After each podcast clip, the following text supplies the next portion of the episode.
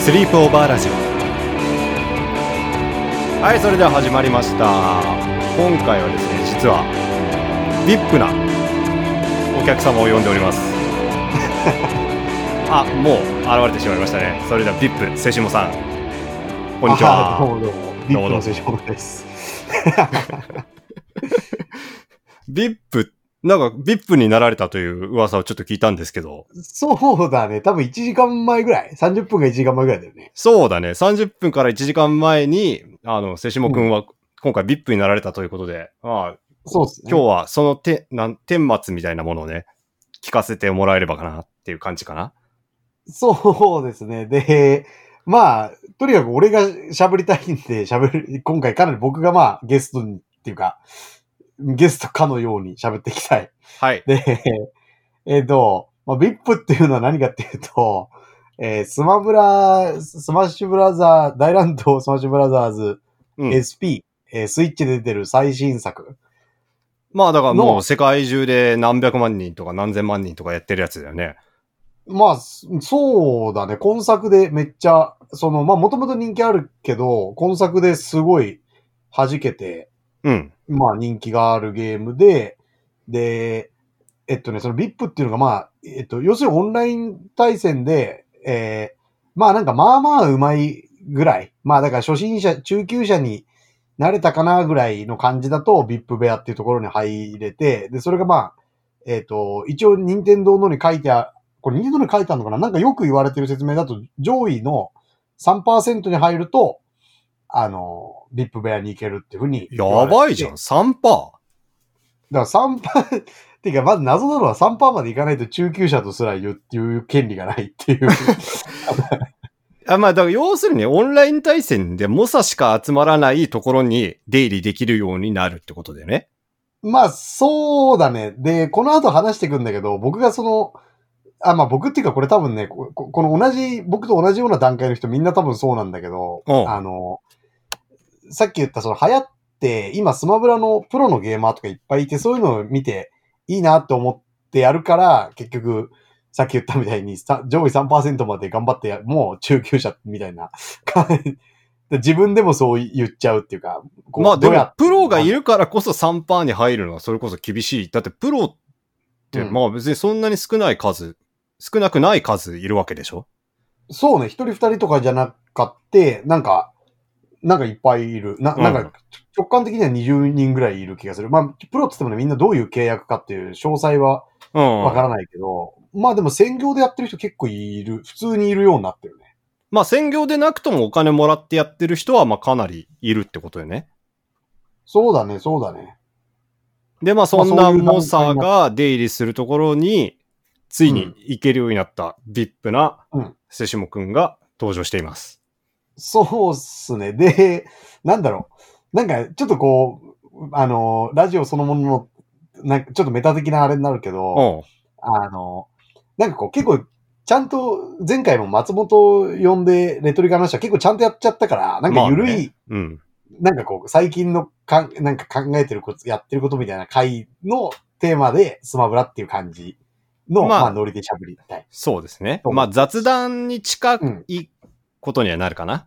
そうね。まあ、だから、うまあ、いつもね、延々さ、ってかさっきも喋ってたし、なんかそういう、いや、喋ってないんだよ。だから僕らなんか何時間もさっきまで通話してたの、ディスコードで。だけど、なんか2時間ぐらい一人でうんカチャカチャカチャカチャカチャカチャカチャカチャカチャカチって、一言も発せ、発さずに、あの、スイッチのコントローラーの音だけ響かせている男がいたわけ。そういう男いいたらしいね。そう。で、そいつは、だからその2時間の間、その、もう今何君に、に、2年ぐらいプレイしてる ?1 年ぐらい？えっとね、いやいや、えっと、あのーそもそもね、今もあの、と友達っていうか仕事仲間のスイッチを、あの、もう俺がやりたいっつって、あの、パクって持ってきてってややってるぐらいで、だから、えっとね、ちゃんとやり始めたのが多分、4月とか5月とかがちゃんとやり始めてて、で、うん。じゃあ、ジョージがなんでさ、そそんなおか極端な勘勘違いするわけないわけで、それ何かっていうと、うん。その、スマブラの、要するにね感染税だったんですよ。てか、その流行ってるから感染税っていうのがあるわけよ、まず。ああ、だからプレイよりもどっちかというと YouTube で、うん。あの、スマブラ配信をしてる人たちをうん追っかけてる方が、どちらかというと中心だったわけね。君の活動の中では。そうそうそうそう。で、妻活動発売されうん。た直後ぐらいからずっと、その、感染はしてて。うん。で、あとその、これもね、ややややこしいっていうか、まあ、常時ににこう普通の会話で言ったことあるから、ある程度わかる、の分かってもらえるかもしれないけど、聞いてる人に説明するの結構難しいんだけど、その、スマブラはこう他の、なんだろうね、リーグオブレジェンズとか、ああいうのああいうのでいろいろ文化があると思うんだけど、うん。その、競競技としてのスマブラっていうのが、その、なんていうの、こうすごいはっきりと、うん。あの、い今ほどこう、競技やってる人がいて、みんなすごい人気みたい。で、お金とかもあるみたいな、そういう状態になったのは、そんなに最近じゃなくて、へえ。そうそうそう。もともと、あの、ココミュニティ初なんですよ。てか、任天堂がその、そんなにこう、ゴリゴリ e スポーツやってこうみたいな感じじゃないって、ななんとなくこう、任天堂のパブリックイメージをもだけでもなんとなく察せると思うんだけど。まあだからトランプとかさ、今でも出してる会社だけどさ、まあパーティーゲームをたくさん作ってるっていう一応アイデンティティなんだよね。そうね。で、まあ普通にもさ、やっぱりキャラクターの感じとかもなんかこう、柔らかい感じっていうかさ、うんあのやっぱ子供とかも楽しめるファミリーでってみたいなのがすごい強い会社だから、なんか、こうすげえ、なんか、オタクでめっちゃゲーム強いやつが集まってなんかやってるみたいなうん。まあ、任天堂タイトルでね、今浮かばないけど、まあ、競技化してるの他にもあると思うけど、まあスプラぐらいじゃない？あ、まあ、スプラもそうだね。でもあれも結局ね、やっぱり最近のところで、で、スマブラはやっぱり64からこうさ、ずっとって。まあもう20で年ぐらいあるよね。そうだね。多分そ、下手したらそうあるよね。うん。で、だけど、ずっとこう、なんていうのかな。ユーザーたちが、こう、持ち出しっていうか、自発的に大会作ったり、はいはいはいはい。そういう形でこう、ずっとやってきたから、なんかこう、その、なんていうのかな。なんか独、ノリが独特なんですよ。つまりこう、e スポーツだっつって金がジャバーン優勝したらすげえ金もらえるみたいな感じじゃあんまなくて。うん。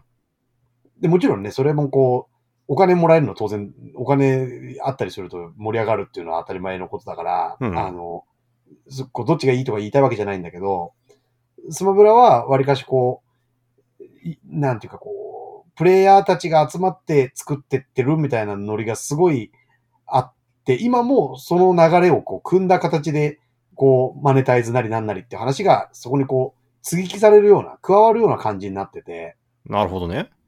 そう、だから、なんていうのかな。自分がこう、なんかココミュニティ、ネットコミュニティみたいなの見るのがすごい好きだから、うんなんか、最初なんかそういう関心だったのよ。だからなんかこいつとこいつは仲いいんだなとか。ああ、まあだから配信者たちの、なんていうの、うん相関図みたいなのを、なんか脳内に立ち上げて見るのが楽しいみたいな。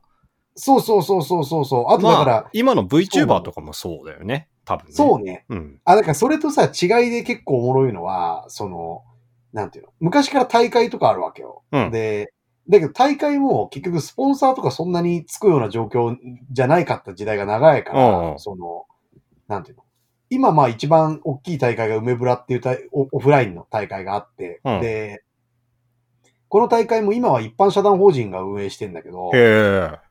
そう、でも、ままず一般社団法人なのもまあ面白いし。面白いね。で、それもすごい最近なの。多分去年じゃねえかな。へえ。で、それまではだから完全に任意団体なんだよね。なるほどね。そう。で、その人たちの公式の説明で、まあいろんなその大会をその、ほ社団法人でやるっていうのの説明で、まあいろんな説明をしてるんだけど、うん。その、一番まあ分かりやすい理由は、結局、あの、人気がやばいから、そのすげえ、バカでかい会場とか借りなきゃいけなくなって、のあ法人格ないと、その、借りれないみたあ。いな。なるほどね。そうそうそう。だから多分、だって100万とかかかっちゃうでしょはいはいはいはいはそうそう。で、まあだから本当そういう感じのノリがあって、だから、あの、言いたかったこととしては、その、ある会社があって、うんそこでこう、タレントとか芸能人みたいな感じで VTuber がいるよっていう、まあまあ今の VTuber かなりそういうモデルだと思うんだけど、まあそれとかなり違っている？そもそもその、い。まあだから、野良で、うん自分たちで立ち上げてって、それが気づいたら大きくなってたっていうことだよね。うん、うん、うん。そうそうそう。あとは同時にさ、その、なんていうの？こう、うんそういうコミュニティにある種所属したりとか、だから多分さ、俺大会とかオフラインの出たことないから、そのうんずっと記事とかを読んでてのことだっていう、二次文献だっていうことは、こう、入れた上でだけど、うん。その、結局さ、すごい強いトップに近いプレイヤーとかもさ、なんか椅子出したりとか手伝ったりとかしてんのよ。ああ、なるほどね。そう、だからなんかこう、これもちょっとさっきからね、頭にちらついてて、いニュアンスがあれだから言うか迷ったんだけど、ある種こう、NPO とか、なんかそういうのみたいな感じがして、まあそうだよね。コミケとか、ああ、まあそうだね、コミケの方がいいかも。そうだね。ん。コミケとか分振りとかの感じで、うん。うんそれの規模がまだコミケほどは大きくないかもしれないけど、うん。まあそれがどんどん大きくなってるってことよね。自発的になんか、まあ持ち出しでやってたのが気づいたら、まあお金も回るようになってて、うん。で、お金回るようになれば、まあ専業でできたら、だからまあ時間もいっぱいかけられるし、いろんなことができるようになるよねってことですかね。そうそうそうそうそう。だからあの、ジョージとは少なくとも共有してる例で言うと、やっぱゲームとさ、コミュニティってやっぱ面白いテーマでさ、あの、うん。例えばまあ、最近だったらまあ、藤田翔平の、あの、なんだっけ、えっ、と、手を伸ばせ手。を伸ばせ、コマンドを入力しろうん。っていう、えーまあこれはまあ、割かしさ、まあ最近の、まあ、出たもんだけど、まあゲーム、ネットゲームの、まあ、なんていうの、ゲーム体験とその周辺のいろんなコミュニティ、コミュニケーションみたいなのをすごい、なんだろう、ちょっとエッセイっぽい感じの小説みたいな。まあだから要するに青春としてのゲームなんだよね。そうだね。そうね。あの、要するに自分がさ、やっぱり中学うん高校の時とかって、まあ、ある程度さ、うん地元の人とか学校の人とかに縛られてる中、ある種うんネットで自分がその、自分をしら縛り付けている場所から出て行って未知のものを体験するっていうのがゲームうんと、そのゲームに属するコミュニティっていうのが、ある種、うんなんていうの、イニシエーションみたいな感じで青春としての体験になっていくっていうことなんだよね。そうそうそう。だからそういうのさ、だからもっとこう、めっちゃ、あのーなんていうのあの、ろ露骨、も、より露骨な例としてさ、あの、うん大塚義地のさ、あー、名前は出てこない。東。京ヘッド？東京ヘッド。うん。で、あれはゲーセンですよね。うん。で、まあだからゲーセンのさ、コミュニティとかもさ、こうなんかちょっと怖い大人がいてさ、で、こう、めっちゃ上手くて、うんでちょっとこう、頑張ったらなんか、ちょっと優しく、んなんか一言二言声かけてくれて、あの、通うようになって、どんどん上手くなってってみたいなさ、そういうのはこう、まことしやかにこう、伝説としてこう、ね、ああ、だからまあ、あの、なんか梅原が、みたいなさ、まあ、まあ、格ゲーがやっぱり、そういうののね、イメージとしてはあると思うけど、そうだね。で、まさに、まあ、スマブラもね、まあ、スマブラが格ゲーかどうかっていうのは、ここれはなんかね、あの、本当進学論争というか、いや、あの、す、すごい、まあ、定義論争だよね。うんそうそうそう。ただだからね、あの、エボっていう格ゲー最大の、あの、イベントに、まあ、あの、最近になってスマブラも、あの、こう、そこに入れてもらって、で、一番、あの、すごい看板の枠でこう、うん。やるようになったりして、だ今はこう、そんなに実は、なんていうのかな。あの、ほ本当にこうね、ちゃんと定義を考えたらまだ難しい面あるのかもしれないけど、一般的にはもう結構格ゲーの中ではまあ、本当だからね、ある種まあ期待の星みたいなさ、格ゲーってなかなか、こうね、こう、あの、難しい局面が多いジャンルなので、まあね。そうそうそう。まあだから一応で、するとね、まあ、うんスマブラってだからもともとさ、パーティーゲームで最大4人でできる、うんまあ、バトル、なんかワイワイやるバトルロワイヤル形式のものだったから、要するに、あれなんだよね。あの、格ゲーというか、競技には向かないものだったんだよね。でもそれがさ、なんかどんどんさ、あの、なんつうのかな。でも、で、でも結局誰が一番強いんだっていう話をしだすと、それを決めるためには1対1のデュエルの。対決をすることが必須になり、それうんがどんどん肥大化していった結果、今の格ゲーのような位置に行ったってことよね。そうそうそうそう。で、これ多分さ、まあ聞いてる人のスマブラ、なんか存在は多分知ってるってある程度想定していいと思うから言う言うけど、うんあの、なんていうの。まあなんかアイテムとかさ、あと4人でやったりとかいろいろこう、うん。そういうイメージなわけじゃない。うんだけど、結局、あの、だから昔で言うとあの終点戦場、うんあの、つまり、あの、何も仕掛けがない、ま、まっさ、たら、まったいらなところとか、あうんと台がちょっとあるだけとか、うん。で、かつアイテムもなしでこう、二人でやり合うみたいな。だからこう、さっきのその任天堂がこう、あの、ちゃんと認めるかどうか難しかった問題と同じだけど、その、そもそもどういう風に遊ぶゲームなのかっていうコンセンサスもこう、最初ない中でだから、そうだよね。だから結局ランダム要素が多いからね。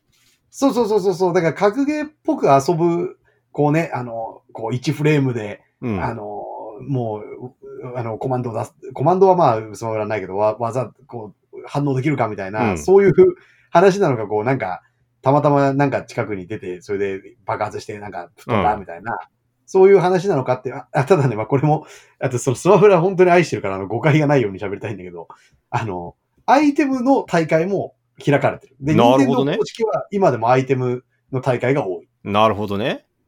そう。で、まあ、アイテムが上手い人も、これはこれで、あの、尊敬されてて、はいはいはいはい。そうそうそうそう。っていうのはあるから、まあこれはこれで複雑なんだけど、まあいずれにしても、まあこうそういう、その、分かりづらさがあるとか、いろんな楽しみ方がこうできることによって、まあそうだよね。その、そうそうそう、なかなかこう、認められず、そえ、して、ちなみにさ、ちょっと質問というか、ま、マニアックな話になっちゃうかもしれないけど、だから僕、64時代の、だから20年前のスマブラしかほとんど、ちゃんと触ったことないんだけどさ、当時、うん一応実力を、うん。えっ、と、決めるためによく使われてた、あの、うん。ステージっていうのがさ、プププアイランドっていうさ、あの、カービィのステージ、うん、で、あそこは、だから基本的になんか木の板があって、あと狭いステージで、で、うん。ランダム要素がすごい少ないんだけどさ、でも、まあ、うん唯一一個あんのがさ、あの、急な突風が吹いてきて、あの、あのウィ、ウィスウィスピーウッズだっけ、あいつ。名前あってるかな。そううん。まあ、ふーってやる。わまあ、名前忘れたけど、で、とにかく風が吹いてきて、で、そのせいで、あの、特にスキルとは関係なく死んだり、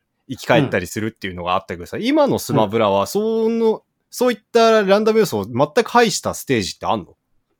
えっとね、えーで、64はないか、そっか、えっと、例えば、まず今のスマブラに関してで言うと、うん。その、まずオンライン。だから僕がその VIP 部屋入ったとかなんとかって言ってるやつに限って言うと、えっと、終点戦場っていう二つのステージにする場合が多い。へえ。で、これは、えっと、さっき言った、えー、真っ平らか、えー、台が3つあるかだけ。なるほどね。で、アイテムもなしにする人が多い。で、風も吹かない。風吹かない。雷も落ちてこない。そうそうそう。なるほどね。なんかが急に爆発したりとか、そういうのもない。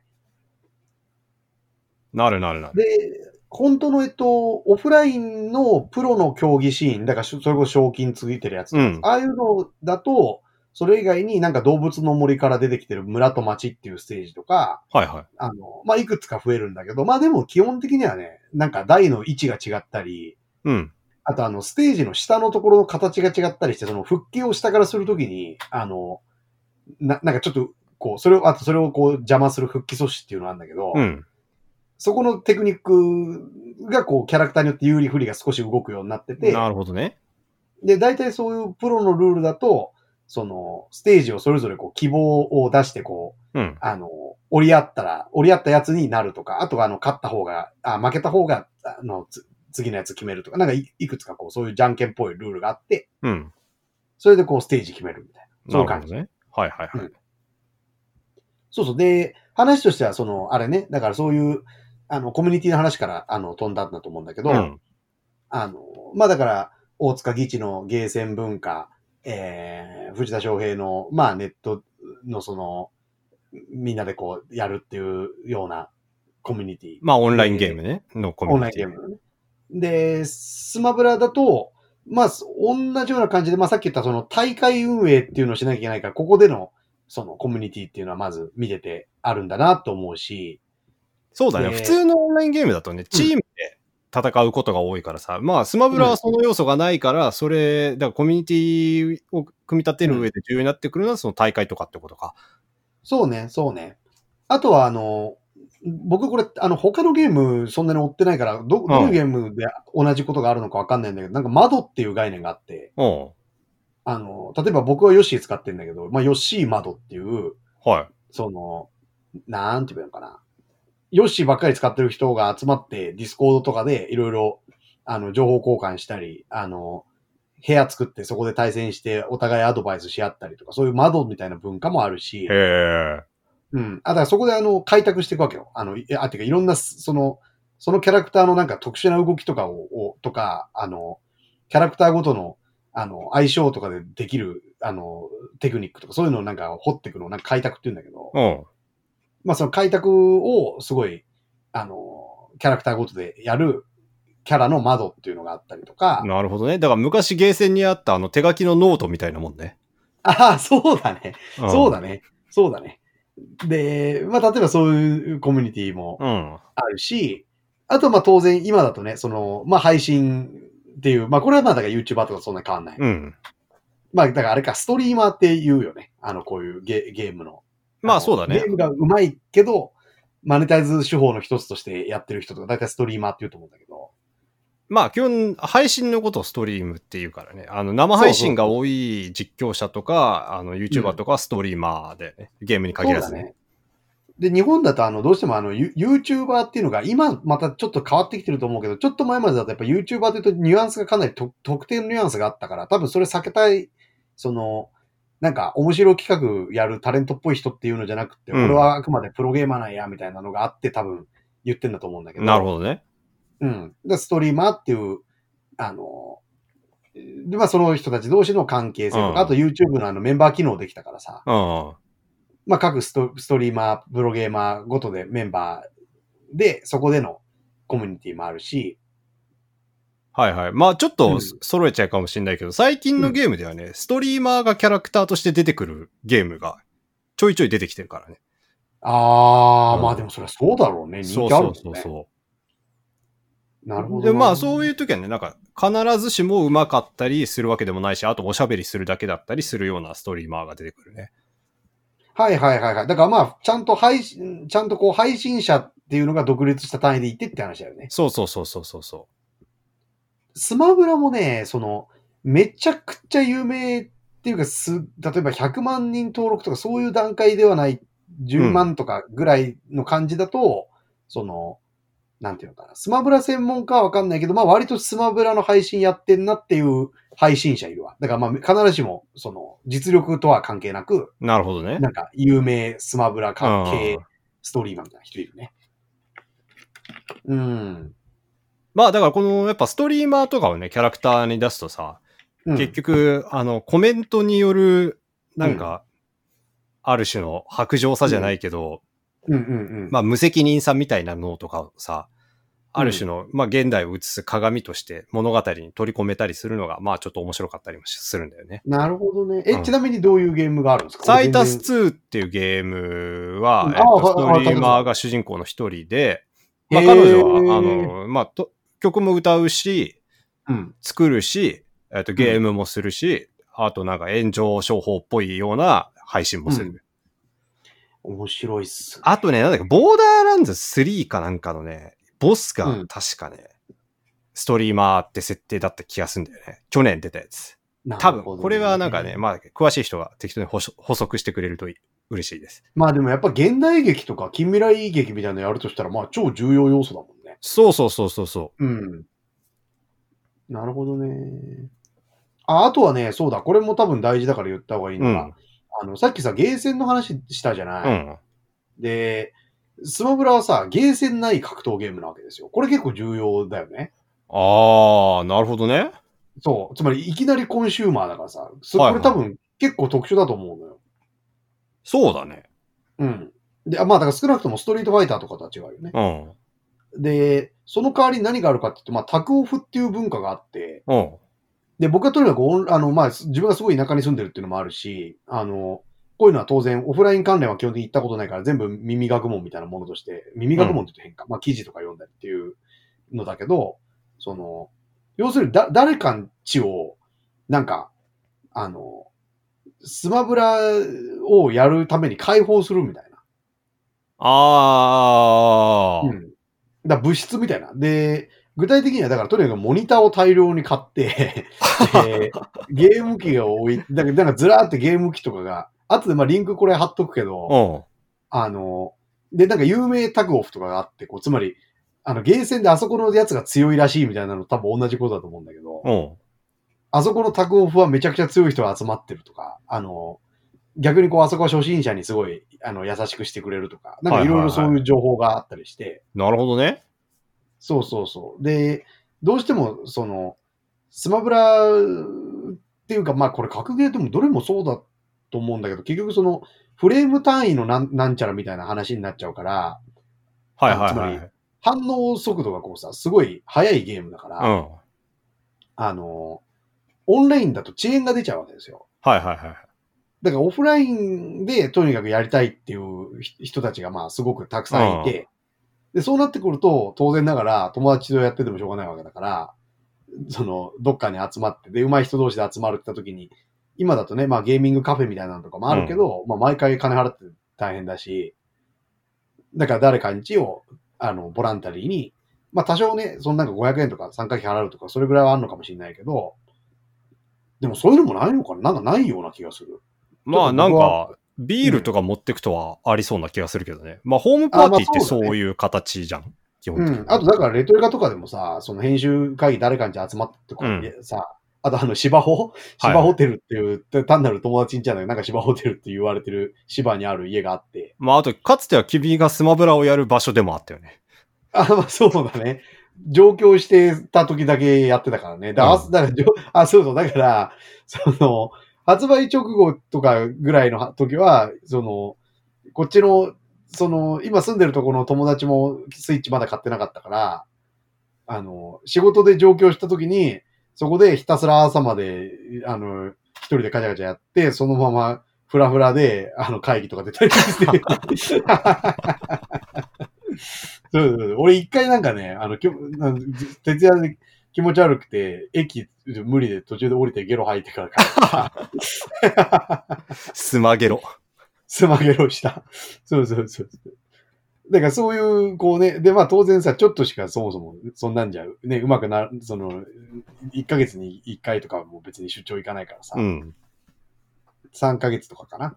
だから、本当に行って、で、僕はあの、前後に休みを取って、その、1週間ぐらい行くことが多かったから、その、まあ本当に、その時だけ、ぐわーってやってみたいなのだったね、その時はね。なるほどね。まあそれが、そんな君がもう、今となっては2時間黙って通話ついてるのにカチャカチャカチャカチャやってる。で、ビップ するまでになったと。いや、た、ただね、これね、重要ポイントとして、あの、これさっきのそのさ、あの、VIP、まあ中級者って言った話とも関係するんだけど、うん。あの、僕ね、結局ささっきその、こう、VIP 入ったって言って、あの、スコアの画面みたいなの見てたら、うん。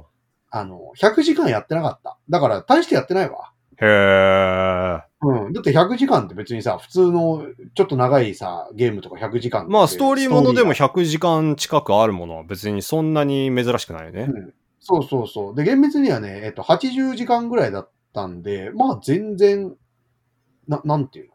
なるほどね使ってるヨッシーっていうキャラが、まあ、えっと、まあ、ど、まあ、強い方のキャラだから、うんまあ、っていうのもあるんだろうけど、わりかしね、なんていうか、短期間でいけましたね。まあそうだね。だから、スマブラの話してる時間が長すぎて、どんぐらいやってんのかこっちはね、わかんない。てかもう、そうだよね。あの、プレイしてる時間と喋ってる時間合わせれば、多分250時間ぐらいだと思う。そうね、結構さ、はあの、ちょっとこいつ破滅してんだろうなっていうテンションだったでしょ。いや、今日とかもすごかったよね。まあ、典型的なね、終わってる人とか、まあ、ゲーム好きな人いたら申し訳ないけど、まあ、でもやっぱり、いや、終まあ、わってるとはゲーム好きな人ほどね。共感すると思うんだよな、でもいやいや、わかるわかる。うん。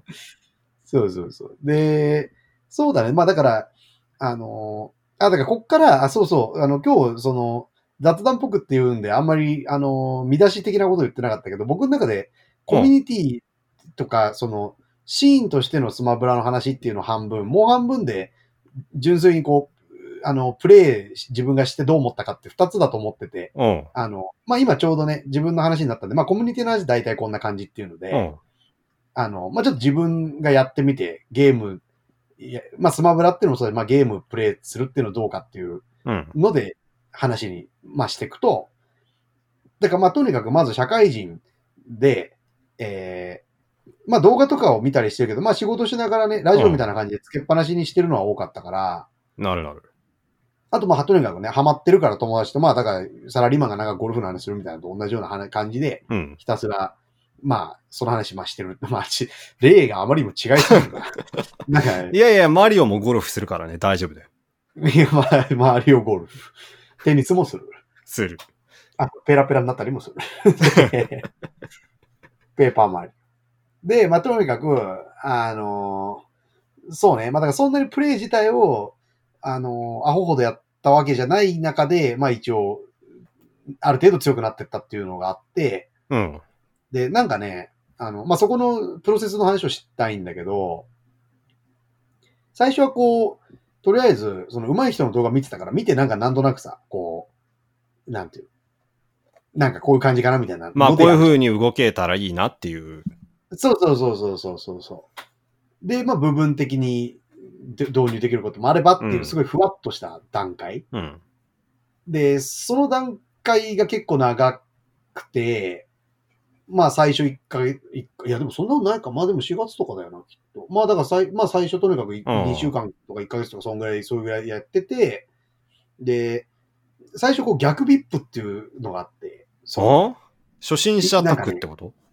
そう、えっとね、ここれはだから便宜上そのユーザー側が呼んでるだけなんだけど、さっきの VIP と違って、VIP は公式にゲームの中でそういう言葉があはいるんだけど、はいはい。逆 VIP っていうのは、なんか、初心者でずっと負けてると、なんかなかなか勝っても全然上がれない、なんかそのすごい最下位ゾーンみたいな感じの場所に入れ、んなんていうか、入れられるっていうか、なんか上がんないのよ。数字がなんか世界戦闘力っていうなんかドラゴンボールみたいな概念があるんだけど、うん。なんか勝っても、なんか全然上昇しなくて、なんか、まだ要するにまあ正直きついの。つまんない。ああ、なるほど。うん。そうそう。で、最初はそこに入れられると。うんそうだね。てか、まあ最初こうはもっと高いところにいるんだけど、普通にやったら当然負けて、そこ、その段階に落ち込むと。なるほどね。そう。で、なかなかそこから出れなくて、うん。で、なんかこれ、多分、練習とかそういう話なんだなっていうことになってきたわけよ。ああ。僕大体ゲームは、なんか攻略サイズとか見つつ、なんとなく探り探りで、で、基本でご了承で行くっていう感じで、ストーリーだけクリアしたら飽きるってタイプなの。ああ、だから、ゲーマーにすごい馬鹿にされるやつね。あ、そうそうそうそうそう。だから小学生スタイルっていうかね。はいはいはい。で、まあ当然小学生スタイルだとそもそもクリアできないゲームもあるから、その、するとまあなんか初心者が最初に覚える技みたいなやつをずっとこすって、それで無理やり、だからあの、あと、ポケモンみたいなゲームとかあったら、とにかくうん。レベル上げるのとかめんどくさいし、厳選とかも持ってのほかだから、あの、とにかくアイテム買いまくって、なんか元気の塊、元気の塊みたいなので、あの、無理やり行くみたいな。まあだから若いストリーマーに、ガキがよって煽られるタイプね。あ、そうそうそうそうそうそうそう。で、まあそういうタイプだ、だから、で別に、なんていうの、それがそういうふうに馬鹿にされてるっていうのも分かってんだけど、うんその、まあ別に自分が楽しかったらね、別に問題ないからねそうそう。俺の楽しみ方はそうじゃないんでっていう感じだったのよ。だかうん。ら一応最後まで見て、だいこう、なんだろう、楽しんで、あとは同じように楽しんだユーザーと会話したりできれば、だはいはいはい感想とかブログに書いて、そうっていう感じ？なるなるなる。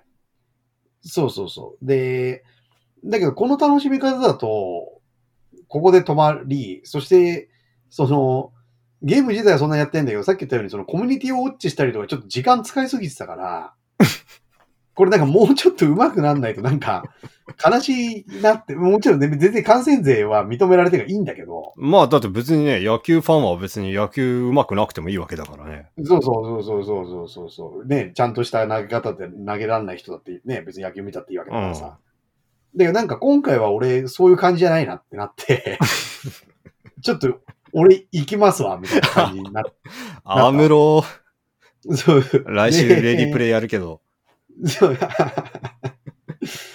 で、なんか、あの、それでこう、まあ、スマッシュログっていう、まあ、会社でもあり、えーう、うまい、その、とプロプレイヤーみたいな人たちが、あの、いろいろテクニックを書いてるサイト及び動画があって、うん。で、ここをその、そういうプロゲーマーの単にファンとして見てたわけ、もともとは。まあそうだよね。うん。だけど、テクニック動画みたいなやつもちゃんと見始めて、ああ、はいはいはうん。で、例えば、えっ、と、その僕使ってるヨッシーだと、あの、空ダっていう、空中ダッシュっていう、ダッシュだってるのかなっていう技術があって、い。うん。あの、こう、ヨッシーってさ、あの B ボタンを押すと、あの、ペロンって言ってた卵にするやつだああるじゃん。やつね。そうそうそうそうそう。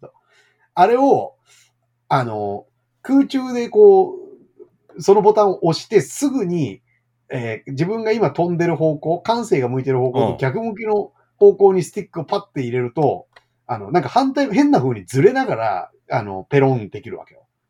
ああ、はいはいはいはいはい。そう。で、これをやると、あの、相手をぴょんって飛び越して、えー飛び越しただけかなと思ったら振り向くようにして、ペロンってして、卵にするっていう風にできたりとか、なるほどね。うん。そうそう。あとはあの、ヨッシーはこう着地するときにすごく隙が多くて、そこをこう狩られやすく、まあ、あの、それを攻撃するのを狩るって言うんだけど、まあ足バタバタしてるからね。そうそう、まあ足バタバタはね、ああれがむしろ、なんか、数少ないこう、あの、妨害できるし着地をこう、ああ、そっかそっかそっか。はいはいはいはい。手段の一つなんだけど、でもまあ、あれも結局こう、技出す前に隙があるから、そこをこうバッてややられちゃうわけよ。うん。で、その時に、その、さっきのやつを出すと、こう、うにょんって変な予想しない動きで横にずれるから、はいはいはい。相手がこう、ヒューッ、ああ、攻撃してくるなってなった時に、空打で、ふにょんって動くっていうのをややんなきゃいけないと。なるほで、これが初心者からすると、その B ボタンを押した後すぐ反対スティックを押すのが結構入力が厳しいのよ。ど。まあそうだろうね。さっき聞いててもね、だからなんつうの、うん格ゲーのなん、あの、ガーキャンとかさ、なんか、とりあえず、ガーキャンじゃないか。あの、キャンセルをいっぱい入れて、なんか、うん。いろいろ複雑にしていくやつみたいに聞こえるよね。あ、そう、まあ、ガチャガチャ音音もしてたでしょ、だから。そうそうそうで、で結局この空、空打はすごい練習しないといけなくて、うん。で、まあだからこういうの練習し始めた。まあだからか沼に入っていくわけよねうん。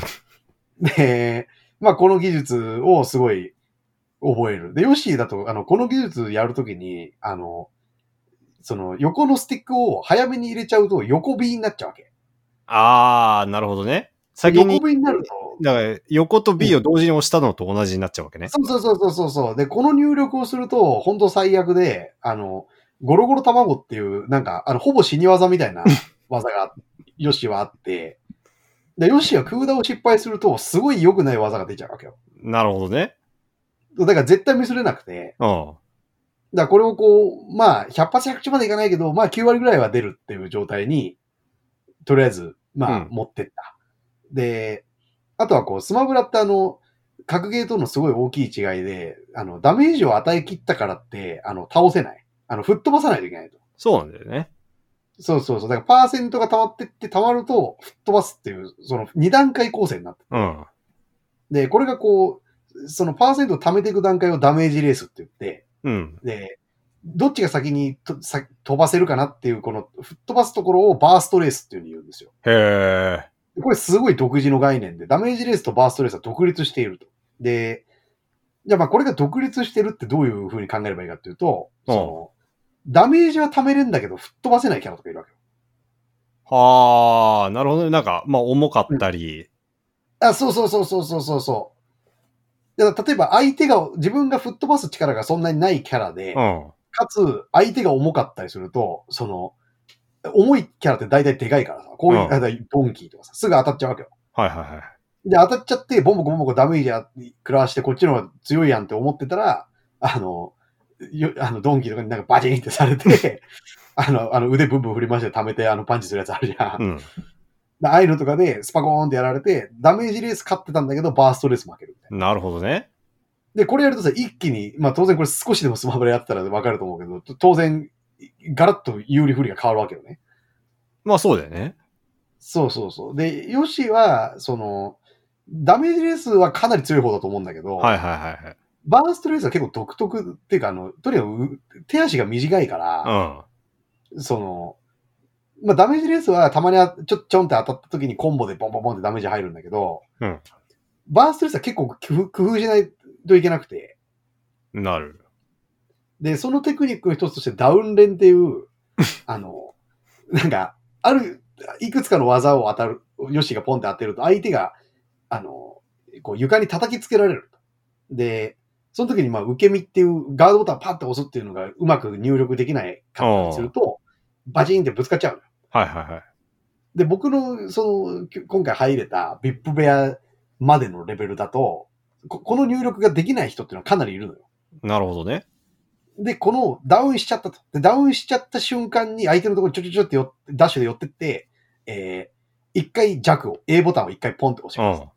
で、すると相手が少し軽く、あの、横に飛んで、またダウンする。これは確実にダウンするわけ。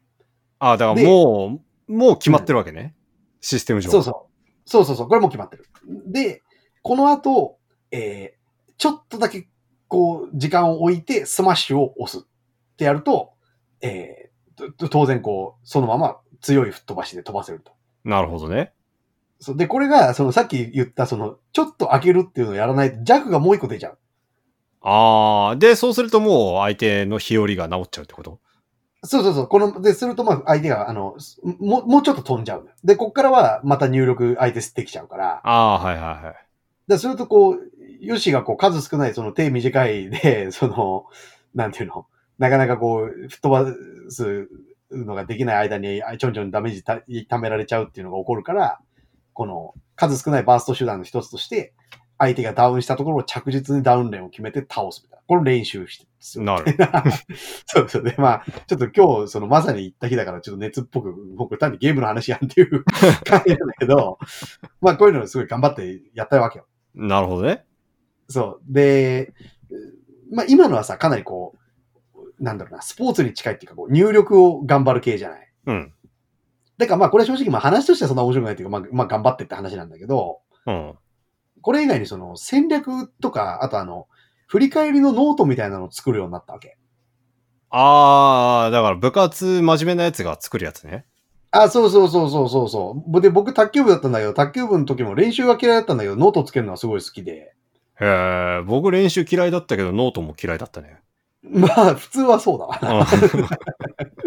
そうで、まあ、オタクっぽいっていうかさ、なんか研究するのは好きだったわけよ。うん。で、なんか卓球だと卓球戦術ノートっていう大名著があってさ、これ卓球別にやんない人もね、読むと面白いと思うんだけど、うん。これを読んですごい影響を受けて研究して強くなるっていうのは面白いなと思ったのが中学生の時あったんだけど、はいはいはい。だまあ、あとまあ CT 言うと受験勉強ぐらいだよね。受験勉強も勉強するの嫌いだったけど、なんか効率よくやるとか好きで。ああ、なるほどね。うん。だから、あまあ、だから上どっちかというと、卓球も受験もゲームだと思ってたんだね。あ、まあそうだね。だからよく受験とかゲームだよねっていう人いるけど、うん。あの、僕なんかそういう言い方な、なんかさ、なんなんか、なんかうざいなっていう思う。まあまあ、やらしいよね。まあ、てか、要するになんか、勝勝者の余裕みたいなあ、そうそう。そうそうそう。うん。だからあんまり僕は言い方としては好まないけど、あの、じ、実際の本質的な意味では僕はかなりそういう風に考えるタイプで、だかうん。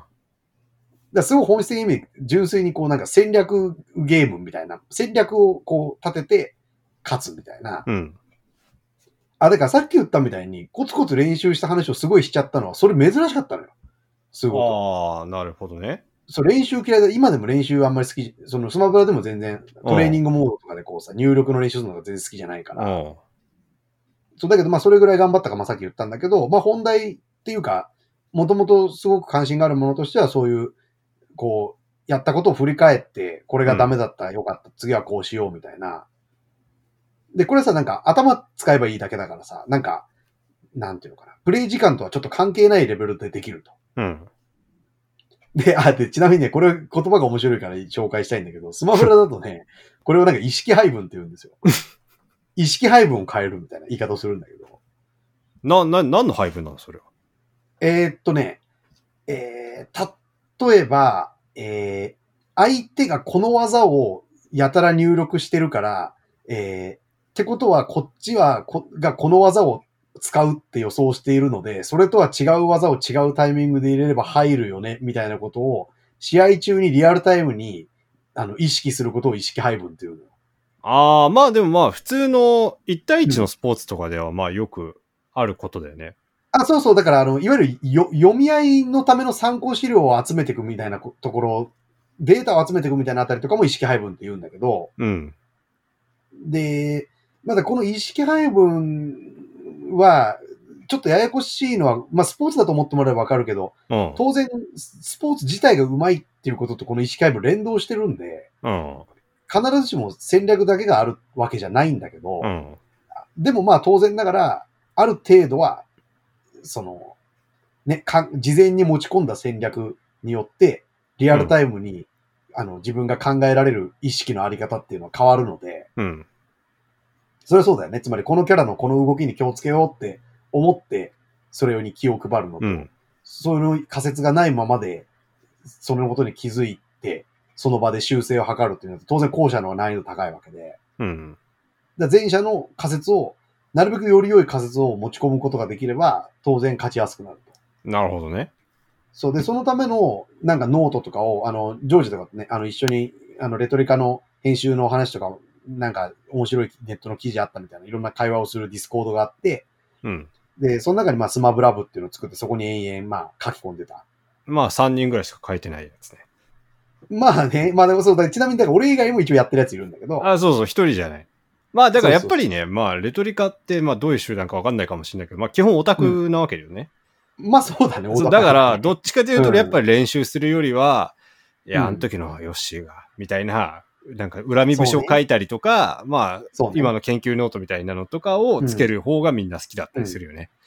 ああ、だからそうそう、だからこれがさ、今の話が、この後編っていうか、その、プレイしてったことの中でのメインの話なんだけど、うんあの、すごいね、今回で、すごく考えすられたのは、その、さっき言ったみたいな、その、実際の話じゃなくて、いろんな、なんかこう、恨み節とかも含めて、ちょっとエッセイ調で書くみたいなのを、レトリカでなんかずっと感想戦っていう言い方をしてて、うん。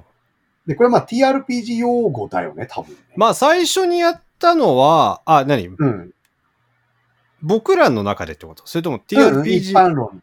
一般論として、うのかな TRPG かわかんないけど、まあ多分アナログゲームで、うん。まあ要するになんていうの？その場その場のプレイングが、あの、試されるようなゲームを後から振り返って、うん。あとあの時の君、お前の動きなんかめっちゃ良かったよね、みたいなのを言うのが、うんまあ感想戦だよね。だから僕ら最初はあれだよね、人狼とかでやってたよね。そうね、そうね。で人狼やってるより長いんだよね、感想、感想戦の方が。そうそうそうそうそう。だからとにかく感想戦がどんどん肥大化していくと。で、うん。特にさ、その TRPG やってた時とか本当に顕著っていうかさ、あの、ほら、あれはさ、別にププレイ、つまりプレイングって言った時に、もちろんどういう TRPG やるかでね、その、うんちゃんとゲ、いわゆるゲーム性が高いものだったらあれだけど、ストーリーをみんなで楽しむようなものをやるとさ、その、う、うまいって言った時の意味がさ、スマブラうまいって、あ、つまり、強いがあんまり含まれてないじゃん。まあだからどういう演出をその時即興で考えついたかっていうことなんだよ、あそうそうそうそう TRPG ってね。そうね、そうね。だからこう、なんだろう、普通にはゲームシステムの中で、こう、どう処理していいかわかんないんだけど、こういう物語の設定っていう、とか、このキャラクターのこの特徴を生かした発言に変えてあげたりすると、すごいこう、ドラマチックになるわけで。まあそうだから僕、あの5人で行列、うん。列、列というか集団、グループで歩いてたら、うん。えっ、と、線が抜かれた手榴弾が投げつけられてきました。さてどうします、って言われて、うん。あの、川に投げつけるのか、それとも、うん。あの飲み込んで死ぬのかとか、そういうことを TRPG は常に問われるゲームなんだよね。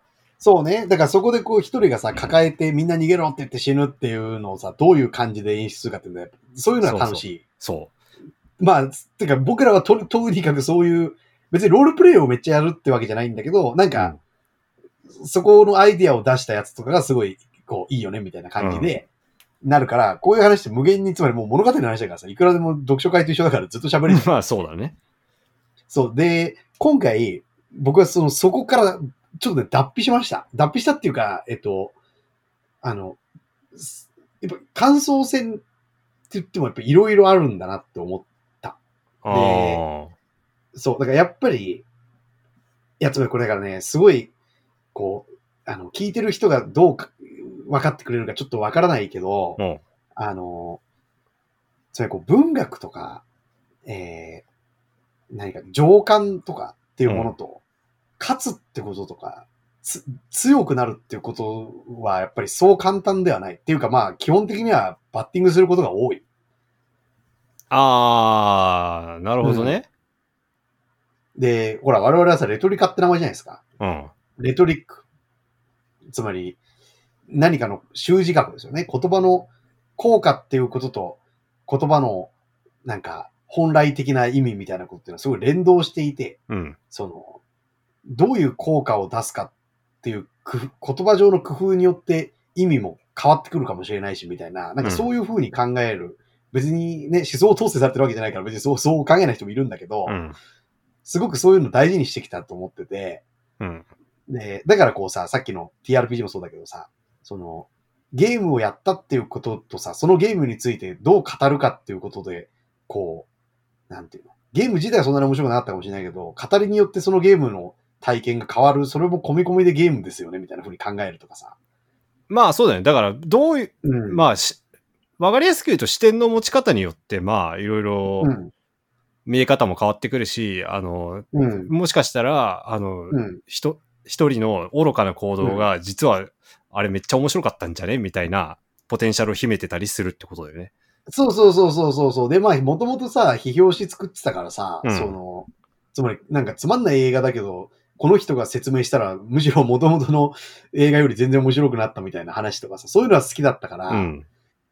なんていうのかな、なんかこう、うん、あ、だからつまりさ、これ、そういうわけじゃないんだけどさ、油断してるとさ、今言ってることっていうのはさ、なんかこう、その、じゃあ別につまんなくてもいいってことねってなるわけだよね。とか、うん雑魚くても、なんか、こう、手のひら、言い方一つで変わるみたいなさ、うん。のが、で、別にそう、そう、ベタに信じたわけじゃないんだけど、まあ、だから負けの美学ってあるよねに、あ、そうそうそうそうあそうの、そうそうそうそまあ、めちゃくちゃ近づいちゃうわけよね。う。そうなのよ。要するに実際問題、かっこよく負けろっていう命題に、すぐすり替わっちゃいがちっていうことよね。そう。で、もちろん自分たちがさ、それでそんなことやってたらダサいからさ、うんその、頑張ってるつもりではいるけど、うん。で、みんな各自さ、そうだと思うのよ。だけど、まあ、主としてはやっぱ他人よね。他の人が負けた時に、うん。なんかそれをこうさ、すごい語ってると、なんか、いやいやいや、でも、ねあの、勝負には負けた、た試合には勝った？違うか。試合に負けたけど勝負には勝ったとか思いがちな、だったわけ。うん。で、それが、まあちょっと変わった。違う認識を持つようになった。勝利っていうことをうん。純粋に求めて、勝つために工夫していくっていうこと自体の魅力とか楽しさとかうん。を、だからこれ聞いてる人はね、普通になんか勝ち負けが好きな人だったら別に、それはそうやろっていうかそうじゃないか勝てないだろっていうかって思うかもしんないけど、うん。僕ほんとね、だからさっきの話で言うとその、えー、部活、中学校の卓球部と受験以来ですわ、本当に。なんか、か、勝ち、なんか何かの数字とかが上がっていくだけとかで、とか、自分が純粋に何かに卓越していくの自体が楽しいみたいな。なるほどね。うんもっとね、やっぱり、こう、例えばさ、すごく素晴らしい文学を読んだっていう時とかにさ、文学とか特にさ、もそもそも文字なわけだしさ、うんなんかこう、自分の解釈とその作品っていうのと両方あるやん、常に。うん。ある描写単独で、もちろんそういうの描写がすごいってあるけど、でもそのなんか描写がすごいって言ってることとその描写っていうのが連動しちゃうと思うんですよ。うん。まあ、要するに解釈抜きのあれはないから、ね。そうそうそうそうそう。対象そのものっていうのはあんまり想定しづらい。うん。でもやっぱ勝ち負けって本当それだけです。ただ単にあるから、なるほどね。うん、なんかそういうものの価値をね、ちょっとこう、なんだろう。別にそれはそれで認めてんだけど、勝ち、勝つために頑張って、てかさ、そもそも負けの美学だって頑張ってやってっからあるわけだからさ。うん。それは別にそれで分かまあ、ってるてか、勝ち負けっていう、まず勝負があります。で、そして、うんその勝ち負けっていうのが決まった後に、うん一個一個の、あの、うん勝負の、負けるかも、負けたかもしれないけど、なんかポテンシャルを引き出していくっていう、またそうそうそうそう2試合目が始まるっていうことなんだよね。だから別に最初の勝ち負けがないっていう話ではないからね。そうそうそうそう。だからこの二段階構造になってるわけだよね。うん。で、ただでもやっぱりさっきからこう繰り返し言ってるように、二段階目があるって思ってることによって、やっぱり一段階目の価値っていうものに対して全力で関わるのが難しかったっていうのはあると思ってて、うん。で、まあある種のさ、ぶぶその、もちろん勝ち負け、例えばスポーツとかうん。ゲームとかもちろん文化なんだけど、まあなんか一般に大雑把に言ってさ、なんか文化とか好きな人っていうのはなんかこう、なんか勝ち負けとか嫌いなこと多いじゃないですか。まあ、だし、あとやっぱりなんつうのかな。うん。なんか勝ち負けに邁進するやつってなんか従順なやつみたいなさ、そうだね気に。なそうだね。例えばさ、だからさ、まあ部活とか分かりやすいと思うけどさ、なんか部活真面目に出るやつってさ、まあ基本的になんか学校真面目に出るやつと同じで、なんかなんつうの？あ、優等生かよ、みたいな感じあるじゃん。わかるわかる。てか、そのサブカルっぽい、なんかこう、ひねくれた人からすると、その、そのシステム全体疑えよ、みたいなさ、感じに。思っちゃうみたいな。いや、だからど、いかにサボりながら強くなるかみたいなことしか多分みんな考えないのよね。こういうこと。そうそうそうそうわかるわかる。うん。で、僕も、すごいそうなんですよ。で、今別にその、今たまたまスマブラの話をしてるから、うん。すごい人生の中の例外的なものとして言ってるけど、うん。基本的にやっぱ勝ち負け、そんなにこう、なんだろうな。勝ち負け嫌いなんじゃないけど、なんか全力で勝ち負けコミットするってやっぱすごい人生の中でき珍しいことで。まあ僕も本当中高時代振り返ると完全にそうだね。部活も。うん。そんなに勝つこと、うまあ、そもそもね、け僕やってた剣道って競技自体が、あの、勝ち負けにこだわること自体が、あの、武道の、あのそうだね。道道の問題と試合の問題戻るっていうのだからっていう今の話に近いよね。そうそう、あるからあ、そうそうそう、うん近い近い近い。だから別に負けたら、あ、学びがあった、よかったねっていう話なの。うん。剣道とかの場合ね。まあ別に、あの、僕はそれはそれで、そういうこと言うやつは、あの、従順な出せやつって思ってるけど、いやー、わかる。わかるわかる。思ってるけど、でもとはいえ、あの、まあ、真面目にやってるようには絶対見せないようにして、だから例えば、うあの、隠れて家で練習をするとか、そういうごまかし方をしてたよね。いや、そうだよね。で、うんしかもさ、このさ、つその、か勝ち負けの問題と、あと多分分けなきゃいけないものとして多分強さっていうのがあると思ってて、うんで、こういうのを、んまあでもい分け、分けなきゃいけないんで一旦こうセットで考えるけど、うんその、結局さ、その隠れた努力みたいなこととかもさ、全部そのシステムの中に取り込まれるじゃん。うん。当たり前だよね。だだって現に強いかどうかだけが問題なわけだから、うん その、当然そのプロセスの話っていうのは、ああ、まあ隠れてやりたいタイプの人ね、OK っていう話になっちゃうわけだよね。で、まあその隠れてやる方が、美的にそっちの方が好きだって話っていうのはさっきジョージが分けてくれたように、まあ別、2段階目の話なんだよね。まあそうだね。そう。だから勝ち負けっていうことがあった、その後で勝った側は、じゃあどういうタイプの頑張り方をしたんでしょうか？どういうふうにそのことについて語るんでしょうかっていう、こう、二段階構成になってると。まあだって隠れて練習してる段階でね、もう絶対、あのもう上行けないからね。あー、あのてかまあ結局、あのそれ深いかもしれいや、結局そんなに深い話じゃなくて、まあ結局、剣道に限らずさ、まあ相手がいてこそのさ、競技だからさ、あの、うんうんうん一人でやるって結局、フォームがめちゃくちゃ綺麗になって、どんどん、あの、動きが素早くなっていくぐらいの練習しかできないわけ。であとそれね、面白いよ。うん。で、まああと研究はできるけど、まあ僕はあんま研究とか好きじゃなかったから、あの、ひたすら鏡見ながら、あの、うん素振りするみたいなことで、で、とにかく俺は見た目がかっこいい剣道してんだから俺が一番かっこいいみたいな感じだった。うーん。だから美しい所作って、だからむしろ、だからさっきその、それはそれで馬鹿にしてるって言った道に近づいてってるわけだよね。いや、そうそう。で、しかも、あの、うん無駄がない動きすれば速くなんだから、それ強くなるわけよ。まあそうだよね。ある程度それは連動してるわね。そうそうそう。でも、うんまあ、とはいえ、なんつうの、勝負感とか、ある種の、うん。あの、まあ、こういう時にはこういう風に動くのが定石だよね、みたいなことは別にな、うん全く学んでないので、まあ別にそんなに上にはいけない。いや、面白いね。僕はそれで言うとすごい逆でさ、うんその、さっきさ、コミュニティの話をしたじゃない。うん。で、僕のコミュニティの関心っていうのはなんか単純に、そういうこう、非営利で人が頑張るのってすごい不思議な、だなと思って興味があるっていうことはあるんだけど、それとは別問題として、やっぱコミュニティがね、ある方が強いんですよね。うん。あの、つまり間違いを指摘してもらえたりとか、あ、わかるわかる。やっぱね、基本ね、うんやっぱ、どんなスポーツでもそうだけどね、あの、うん強いやつが弱い学校行ったら、つもう弱、それ以上強くなんないからね。いや、そうだよね。うん。で、これだからさ、その、ゲームとかださ、ものによってすごく違くて、例えば将棋みたいにさ、あの AI の方が強かったりするとさ、まあ、そうね。その、コンピューター将棋指しまくって強くなったやつとか、まあまだね、あれかもしれないけど、これから絶対、当然ながら、なんだっけ、完全情報ゲームわかんないけど、つまり全部数えればいいいけるゲームだったら、そりゃコンピューター最後は勝つわけだから、うん。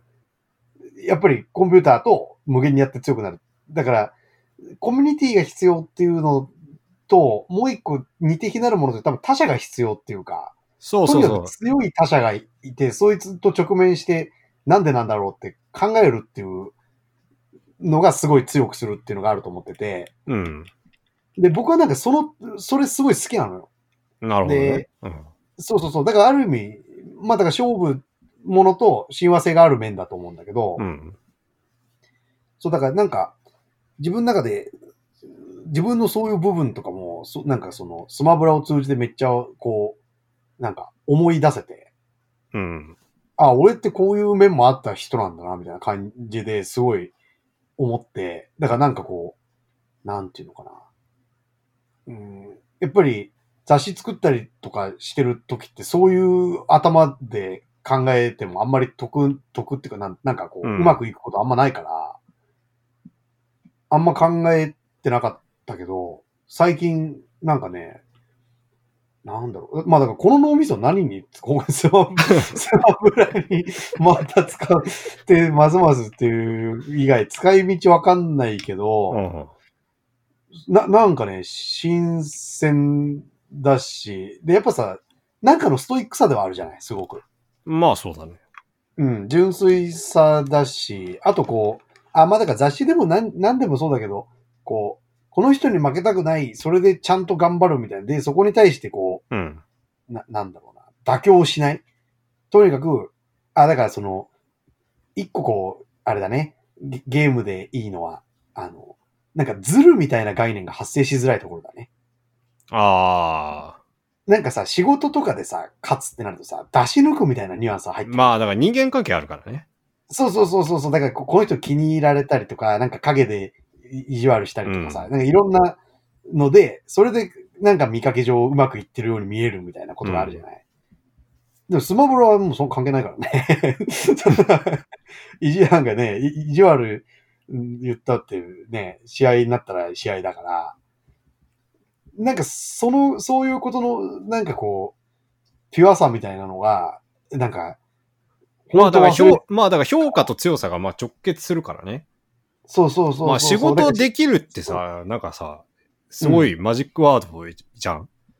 わかるわかる。あの、だからすごいこう、なんだろう、概念として捉えたらもっと全然分解しなきゃダメで、その、そうそうそうそう。全然違う概念を足して、たまたまなんかこう、環境とフィットしてる状態が多分仕事ができるっていう状態で、もちろんね、その、ある程度汎用性が高い能力、な交渉を上手にできるとか、なんかきあんまあ、嫌われない。単に、まあその右例とかね、まあそういうのあると思うけど、うん。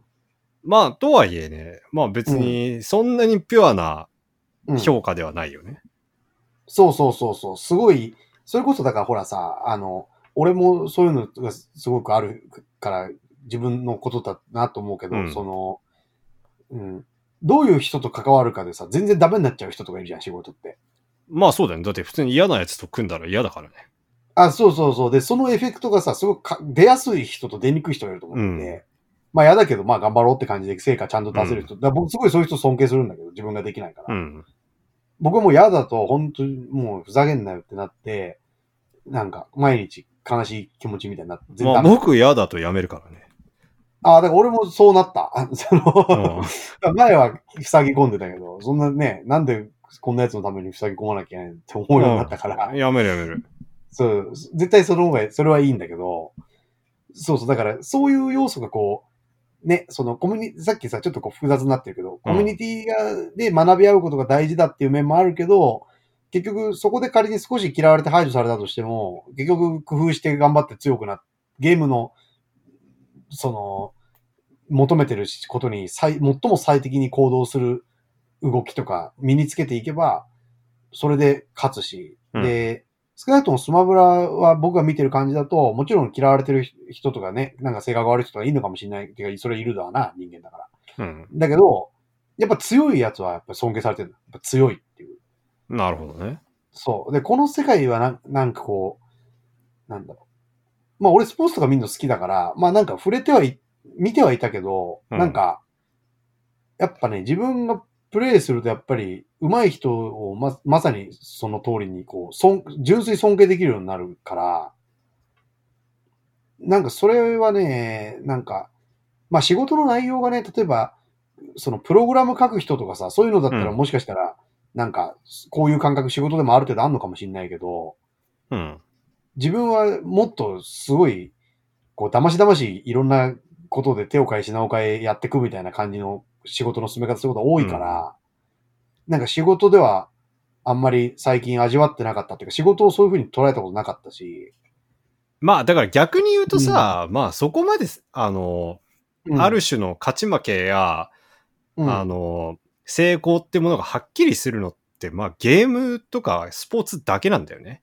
これって、あそうそうそう。確かさ、まあ藤田翔平も手手を伸ばせか、あのエッセイの方で書いてたと思うけど、まあうん結局は、あまりにもままらな、ままならないって、うん人生ってゲームはさ、すべてのことがさ、あの、うんあまりにもさ、運ゲーすぎてさ、そうね。何をしようにもさ、結局ままならないことが多すぎて、うん。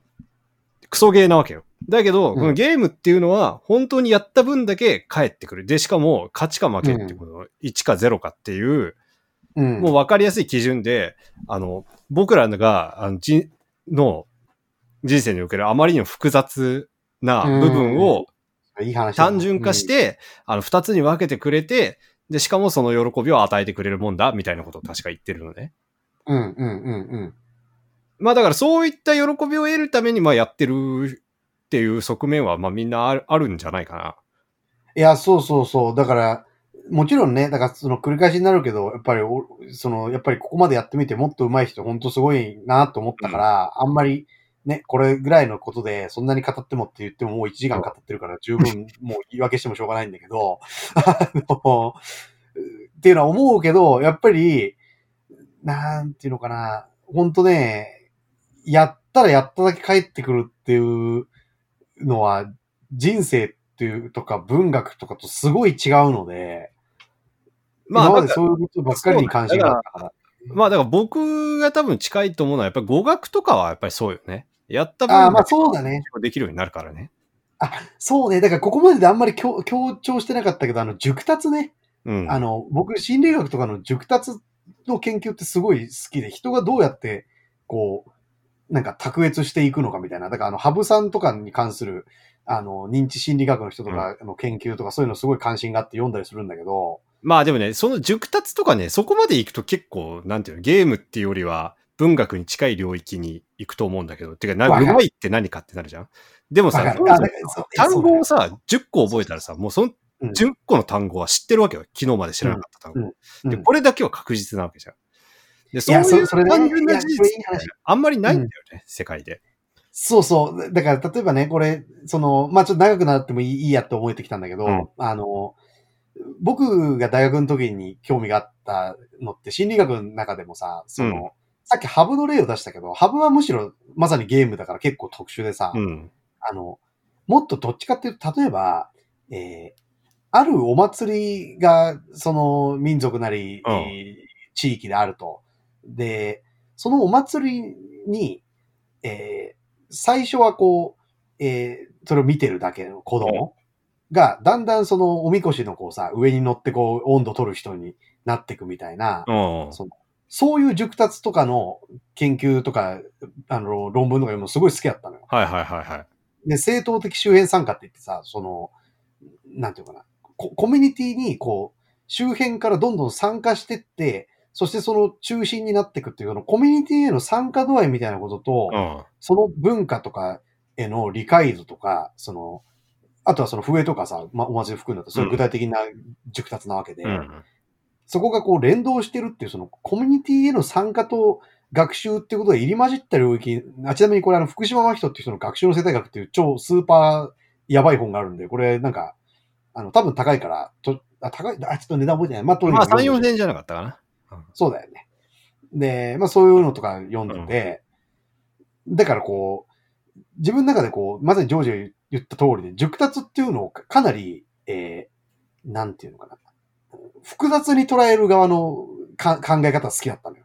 まあ文化的な熟達具合ってことそうそうそうそうそうそう。すごくカルチャーとか、うん。コミュニティとか、社会的なものとか、なんかそっちのくっつけるタイプの、うん。あの、熟達に興味があったから、はいはい。まあだから、だから教こ養を身につけるって何かとかに近いってことよね。あ、そうそうそうそうそう。でもそもそも教養って何、そうすると教養って何よって説明からし始めなきゃいけなくなるんだよね。そう、だから、ゴール設定もよくわかんないうんし、その、そこに伸びてるみたいな定義も、うん。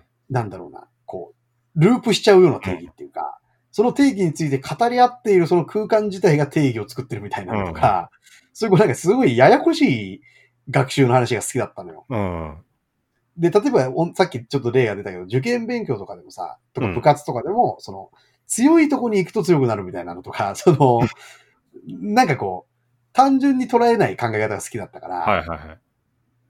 で、実際そっちはやっぱりさ、一理あるわけよ。実際そういうところすごいある。それはやっぱそう、そうだと今でも思ってるんだけど、うん、まあまあもちろんそうだと思うよ。ただ、うんあの、まあ、それをうまく説明するのは大変難しい。そうそうそうそう。分解することがで難しいからね。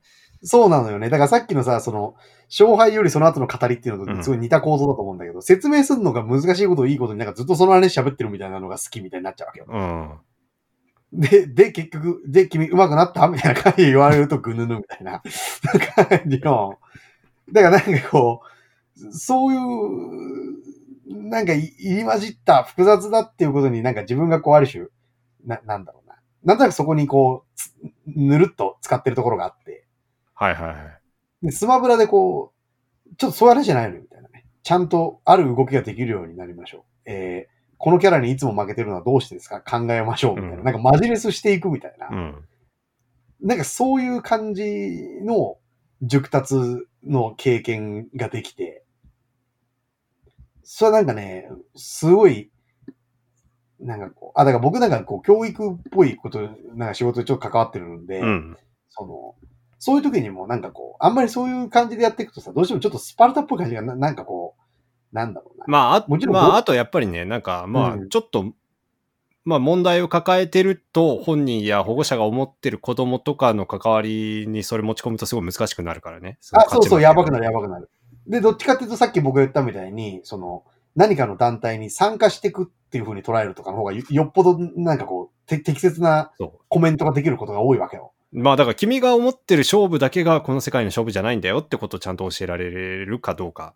そうそうそうそうそうそう。あとだからい、とか、あとそもそもね、当然勝負っていうものを持ち込まないでもいいんだよってことでもあるし。まあそうそうそうそそれで、そっち側にこう、その、人に説明するときにそうだったから、自分についてもどうしてもそっち側に引っ張られてるとこがあって、で、俺自体がね、自分に対してどう考えたって自由なわけだから、う。うん。だから自分の人生にはなんかね、もうちょっとこう、そういう、なんか、はっきりした勝ち負けとか、それに向かって頑張るっていう、とか、まあ頑張るって言ったらあれだよね、工夫するとか、うん戦略を立てるとか、そういう、なんかきっかけっていうか、モメントが自分の中にこう、なんか意外とあるんだなと思って、まあ君のダイエットってかなりそういう感じだもんね。そういえばそうだね。僕、だから、本当そういえば同じ時期だね、よく考えたら。あの、4月ぐらいでしょ？ダイエットも始めたの。そうだ、そうだ、そうだ。ダイエット、いきなり勝負2つ始めたわけだよね。マジレスの数値勝負ね。そうね。で、やっぱり頑張って工夫して、えー、で、やっぱりさっきから頑張るっていう言い方をしてるのは、うん。その、工夫する人も、工夫される人も俺だからなんだよね。うんこれすごい重要ね。うん。だから例えば企業とかの、あの、なんか、マネ、まあ部活、か学校でもでもいいけど、マネジメントする？だ人にやらすっていうのとはすごい違う。はいはいはい。ある工夫をこうやってやってみるといいですよってアドバイスするのまあ、とコンサルとは違うってことよね。そうそうそうそうそう。工夫してごらんって言われたら俺が工夫しなきゃいけないからね。うん。で、工夫はさ、それは短縮する道、勝つのにとか強くなるのに短縮する道だけど、でも、短縮されてるだけでゼロにはなんないわけだから。うん。らさっきのさ、空打を覚えるといいですよって、いうアドバイスで、いやだから、B ボタンの後にすぐに入力するのは俺だからね。俺の指がそれに馴染まなきゃいけないと。そう、だからこういうのをね、あんまりこう、やってなかったんで、ほんと新鮮だったし、うん。やっぱこれはこれで尊いと思いますわ。あの、まあ、だってね、うん。体重も8キロぐらい減って、本当君も嬉しそうだし、まあ別に周りのみんなも君が嬉しそうだと嬉しいしね。いいよね。いやー、だからね、いや、だからさ、あ、そうだから、これちょっと落ち、落ちっていうか、こう、一つの、こう、今日の、まあ、これだから結論はないことだけど、うん。あの、一個区切りの話だなと思うのは、その、勝負はさ、やっぱり、い今の多分これ聞いてる人でもこの話、心よく思わない人とか絶対いると思ってて、てか俺はそういう人が聞いててほしいと思ってるから、そのね、別に素朴に共感してる人いてもちろん嬉しいんだけど、こう、まあ、てかまあまあ分かりやすい勝ち負けうん。を求めて、それを見たりやったりするのが好きっていう人は、あんまりこういうラジオを求めない傾向にあるからね。そうね。そしてすでに70分と経過して、こういう70分も人の話を聞いたりするのが好きな人はね、やっぱり勝ったり負けたりとか、それはちょっと難しい。人は多いと思うんだよ。そう。で、まあ、ワンチャンとかを狙いがちだよね。だから、そうそうそう。だから80分目にめちゃくちゃ面白いことこいつら言うんじゃないかっていう期待とかで聞いてるはずだからね。そうそうそう。で、うんそれはね、あの、そういう人はね、スマブラは向いてない。やっぱりね、70分までつまんなかったらね、やっぱりやる仮説が間違ってるんで、別のことをやるべき。まあまあでも文化っていうのはね、この80分を待つことだっていうのが、まあ僕はそういうもんだと思ってます。あ、僕も全くその通りだと思います、だから一応ね、なんかちょっと、まあ文化っぽいこと言うとさ、まあ昔うん。ドゥルーズって哲学者がさ、うん。あの、なんであなたは、なんか年を取っても、こんな毎週のように映画館に行ったり、美術館に行ったり、うん。あの、わざわざそんなうん。出歩いてまでしてるんですか？って聞かれたときに、あの、うんいや、私は行ってるんじゃないんです。待ってるんですって答えるわけだよねい。やー、神だよね、それ。いや、だから別に美術館に、あの、いや、映画館に傑作があると思って行ってないわけ。だから、うんでもあ、あるかもしんないじゃん。で、どうせその傑作が100本に1本現れた時の喜びを超える喜びなんてほとんどないんだから、まあじっと待ってりゃいいんですよってことなわけ。いや、これ、それはさ、本当大事な考え方だと思いますよ。だって、つまりさ、その、それをなんか少しこう違う風に言えばさ、その、うん。例えば、い今までいい作品を作れてなかった人がもしかしたらいい作品作るかもしれないっていうふうに、まあ擬人化できる話だと思うわけ。できるできる。で、それはさ、やっぱりさ、その、なんていうのかな。人間のやっぱり、こう成長、文化に限らず成長とかさ、学習とか素晴らしいものを作るとかさ、うんそういうのを考えるときにさ、やっぱそれなくなったらさ、本当本当にビジネスだけになっちゃうじゃん。つまり、角度が高いからうん。やる。で、ビジネスっぽい言い方にするとさ、その待つっていうのもさ、結局ポートフォリオ組んでるって話になるんだよね。つまり、ま、うんなんか新規事業みたいな扱いになってさ、はいはい。全部取り取り込まれ、放り込まれていくわけじゃない。うん。で、するとさ、本当にそこのどれにも当てはまらないけど、でも、いつかもしかしたらっていう言い回しは存在しなくなるの。うん。で、そのカテゴリーに属する人とか、あの、プロジェクトとか、あの、何かの試みっていうのは絶対あるわけだから、うん。そう、それは大事よね。まあだから、からまあ限りなくゼロに近いものを、うんにかけるっていうことよね。だからさ、うんあの、パスカルの、あの、か、あの、なんていうの、うん神学とかもそういうことよね。だから無限に隔た、神っていうのは無限に自分から隔たってるけど、うんでももうこれいなかったらマジクソじゃん、人間みたいな。いるってことにしようぜみたいなことなわけよ。だからワンチャンとしてワンチャン。としてね。うんう。ん。だからこの種のさ、あの文化とか、あとその超越的なもの、まあ、まあ神でも自然でも何でもいいと思うけど、そういうのの到来をなんかワンチャンだって捉えるっていうタイプのなんか考え方あるよね。あるある。てかまあ、ワンチャンだって捉え、ワンチャンが来ないと、あうん、の、耐えられないぐらいこの世はクソだっていう多分認識なんだよね、基本的には。そうね。うんで、まあ僕は基本的にそういう考え方ですね。今この部屋もね、冷房もなくてクソ暑いしね、ほんとクソですよ。うん。あちなみに俺も冷房もないし、あの、だからスイッチな、この先壊れる可能性あるなと思ってるんだけど。で、それでまあ、それはあれとして、うんその、まあ今言ったこととこう、その、矛盾するわけじゃないが、まあだいぶ毛色の違うことを言うけど、うんその、とはいえ、えー勝つための角度を高め、そして価値、何かの結果が出ると本当嬉しいんだよね。まあでわかるわかる。うん。で、さっきさ、ジョージ言ったように、その嬉しさによって他の人が嬉しくなることってあって、うん。で、だからまあ、本当本当な話になるけど、まあ、奇跡を待ち望むカルチャーの人ほど、なんか、ある局面では、それなりに勝ちに行った方が、なんだろうな、なんか、こう、まあ元気出るなと思いましたね、普通に。まあ、だからまあ、でまたもっとね、あの、温当なことを言ってしまいますが、だからやっぱり待つためにはね、体力が必要なんですよ。いや、そうそうそうそうだから。ね、あの、無駄にぷよぷよ太ったり、不健康な生活していると、映画館に通ったり、美術館に行ったりもできなくなるわけ。そうなんでね、あ、まあだからさ、あ、わかる。まあ、だから最低限、ある種の自分に、をうん。を律することによって、まあ、なんか体調を保ったり、まあ、これもさ、まあ、ダイエットと、まあ、ほとんど同じことじゃん。そうね。いや、だからさ、うん。こう、いや、それ複雑な話だね。だから、その、つまりある種のさ、ぶ今ここで言われてる文化はとワンワンチャンの関係っていうのがある種のマッチョさに支えられてるってこともあるわけだよね。いや、もちろんもちろん。うん。だまあ、だから、最ドゥルーズの場合はね、だから自分が肺炎にも関わらず、で、もうすぐほ多分死ぬだろうって時期にも関わらず、そういうこと言ってるのが泣けるよねって話でもあるんだけどね。まあそうね。うんだからさ、たたださ、だからそれとままさに俺さっき言ったの連動しててさ、うんあの、だからしんどいくなっちゃうってことだよねそうそうそうそうそう。だから、そうね。だからまあ、俺としては、こう、ね、みんな元気にやってくれっていうのは思うから、うんやっぱりそう考えると、まあワンチャンめっちゃ待つことの尊さとセットで、やっぱりでそれぞれできる範囲で時に勝ちに行くっていうことは、それはそれで、まあなんかこう、だ人生豊かにするかっていうと俺結構謎な、謎だなと思うんだけど、うん。なんかこう、なんか気分良くなるね。なるほど。うん。で、だからまあ逆にこう、勝ち負けとかばっかり言ってるやつは、そういうね、その逆向きに、あの、違うことあると思いますよっていうのを考えてほしいけど、うん。そうそう。まあだからちょっとね、スマブラから結構抽象的な話になったけど、あの、ちょっと今回はなんかね、そういう感じでしたわ。そうだね。意外と雑談会の終わりには、なんか普通にいつもみたいな感じになっちゃったね。いや、ちょっとエモ、いやでもね、エモかったから、普通に。だから、あの、まあだからさ、とにかくさ、二2時時まあとにかくさ、2時間黙ってカチャカチャしやっててさ、まあそのうん。時やっぱ、セシモが出した声っていうのはなんかもう本当にね、なんかうん、もう大人になってから人が発するのを聞いたことないような声だったね、大人があんまり出せない。あわーとか、ベップみたいな感じなわけ。いや、マジオタクくんさ、だと思いますよ、本当に。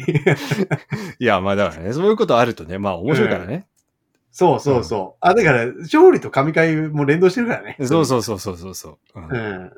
そう、なんで、まあ、あの、なんていうの？あとさ、あごめんごめん。で、で、俺がまとめとして言いたかったのは、うん。その、僕はなんかね、エモい時はこういう喋り方になっちゃうんですよ。だから、うん。そうなの。つまり雑談のマックスまで行ったバージョンこれなんで、あの、そうそう、まあまあまあ、こういう人なんだっていうのも伝えたかったんで、よかった。はいはい。まあまあまあ、この話全体がね、あの、なんかに、2試合目っていう感じがして、まあまた文化の側に寄ってるなって感じもしますが、まあそうですね。そうね。この間にはスマブラ絶対上手くなってないですよ。そうなんだよ。そうです。で、スマブラはもうちょっとね、アップであるんで、あの、ちょっとこういうストイックなんじゃなくて新キャラが出るから、それを楽しみたいと思います。まあそんな感じですかね。そんな感じですかね。はい。はい、じゃあ、ええーっとね、最後にね、えーっと、今回なんとね、初のお便りが来ております。